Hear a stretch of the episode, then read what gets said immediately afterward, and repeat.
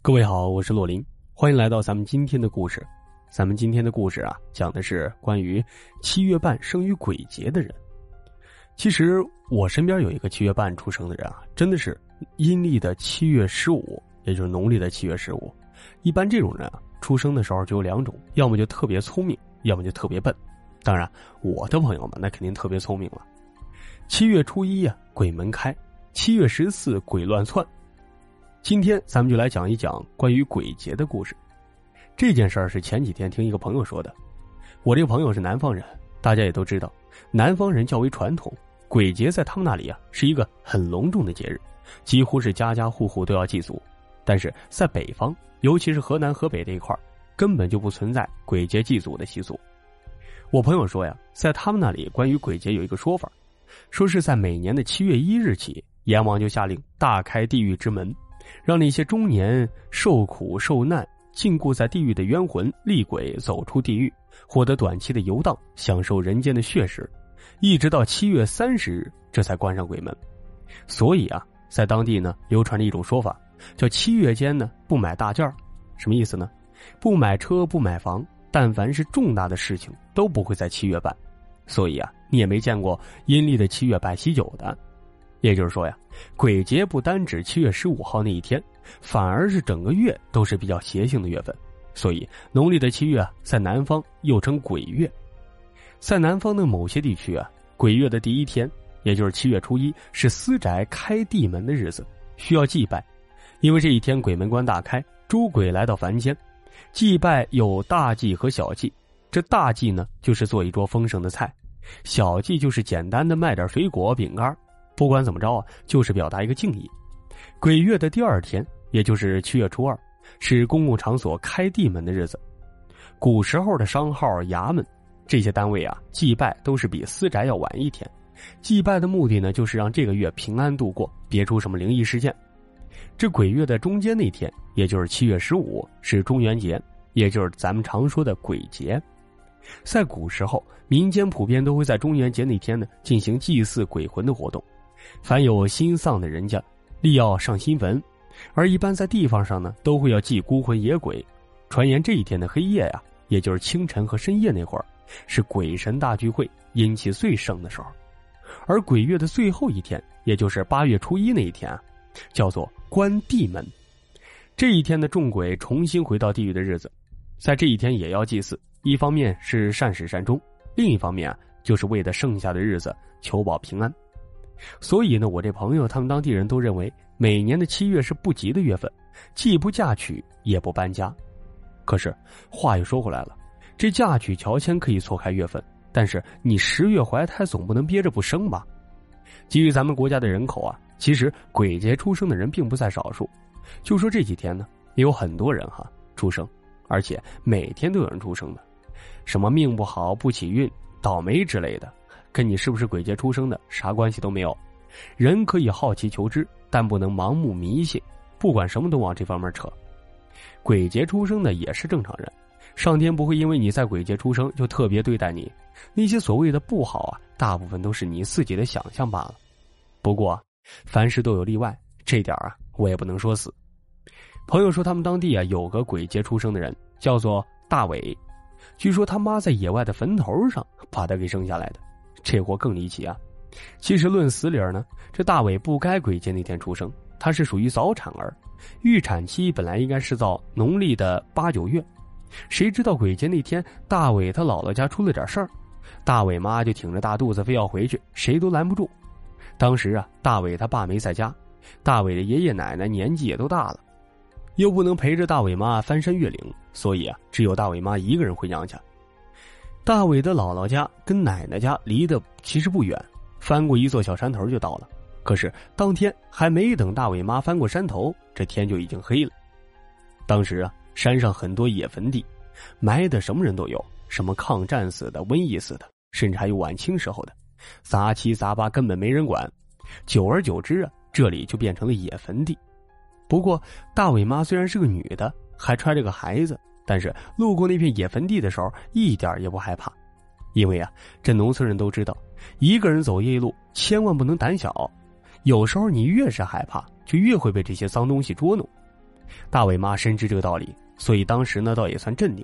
不过渐渐的发现有些不对，自己好像一直在围着这野坟地转圈子，心想：这怕不是遇到鬼打墙了吧？在以前的农村呢，尤其是山区，到了晚上，基本家家户户那都是大门紧闭，几乎就没有什么人出门。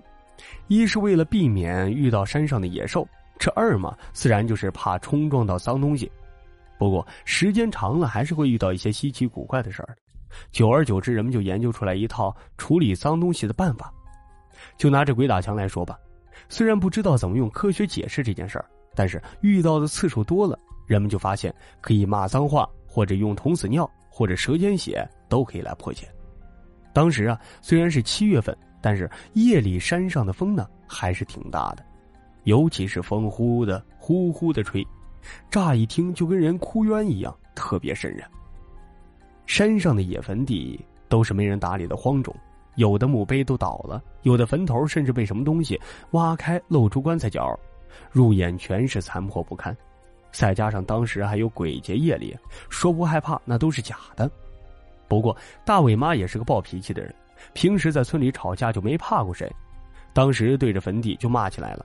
谁知道不仅没什么用，反而他这么一动怒啊，还动了胎气，当时这肚子就疼起来了。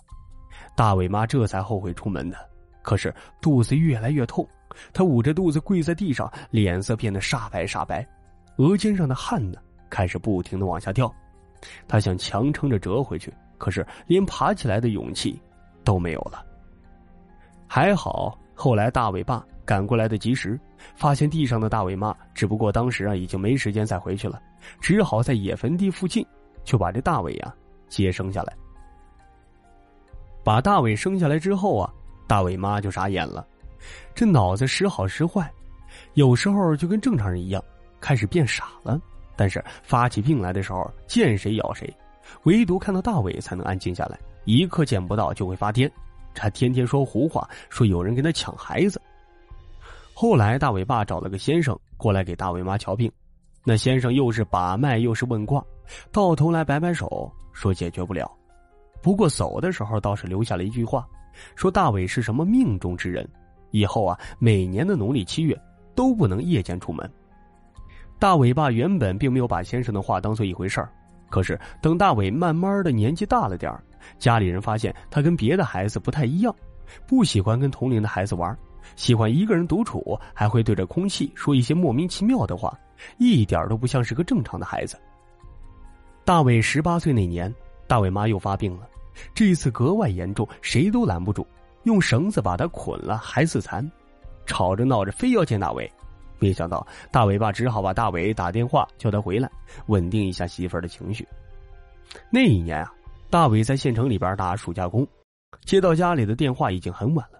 虽然从小父亲就告诉他，每年的农历七月都不能夜出，但是当时情况紧急，再加上正好是搭老乡的车，心想着应该能在天黑前赶回去吧。于是，大伟就收拾东西往回走。可不巧的是，半路上啊，这老乡的车呀坏了。当时啊，天色已经晚了。要是就这么等车修好，那天黑之前铁定赶不到。于是大伟跟老乡说了一声，准备自己先走回去。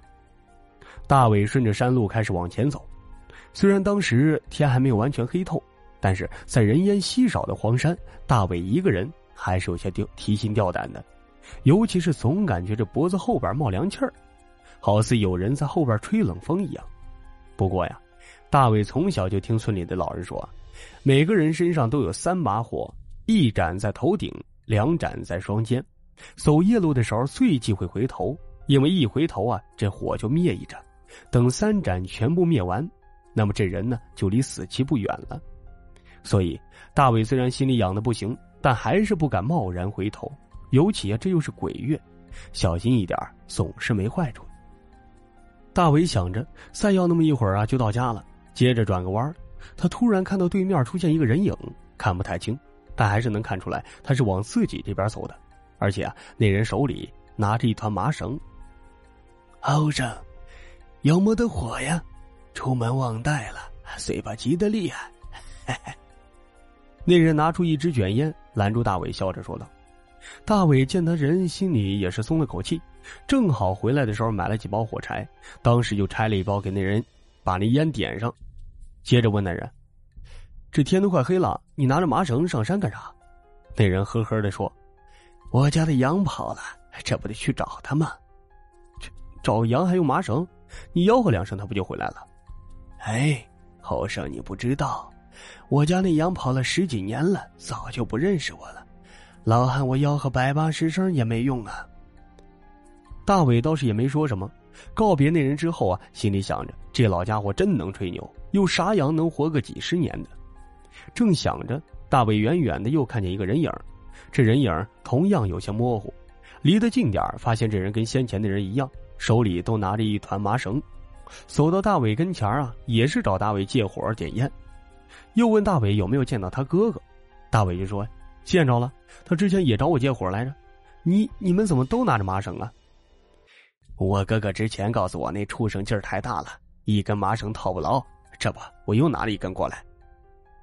告别了这个人啊，大伟感觉自己遇到的兄弟俩一个比一个奇怪。不过还没容他多想，迎面又走来了第三个人。这第三个人跟先前两个人一样，手里拿着一捆麻绳，找大伟借火点烟，问他有没有见到自己两个哥哥。大伟就说：“这见到了，他俩之前还找我借火来着。”他们怎么都拿着麻绳啊？啊！之前他们两个还逮不住一只羊吗？第三个人就笑了：“嘿，能逮着是能逮着，不过有点费劲儿。三个人轻松一些。”大伟点点头：“也对啊，三个人逮得快。”说着就告别第三个人。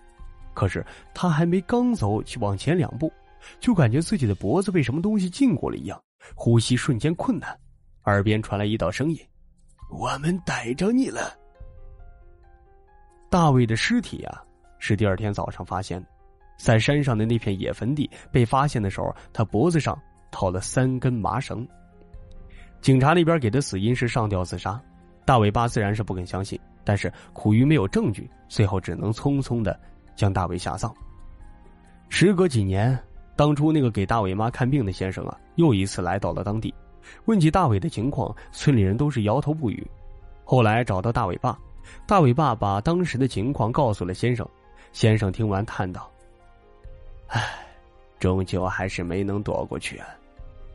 大伟路上遇到那三个人借的根本不是火，而是他头上和双肩的那三盏阳火呀。”这个故事呢，咱们以前也给大家讲过，但是啊，今天又给大家再讲一遍。其实。会更加精彩。好，以上就是咱们今天的故事。我是洛林，喜欢咱们的故事可以多多点赞、评论、留言支持一下，感谢各位，下集再聊。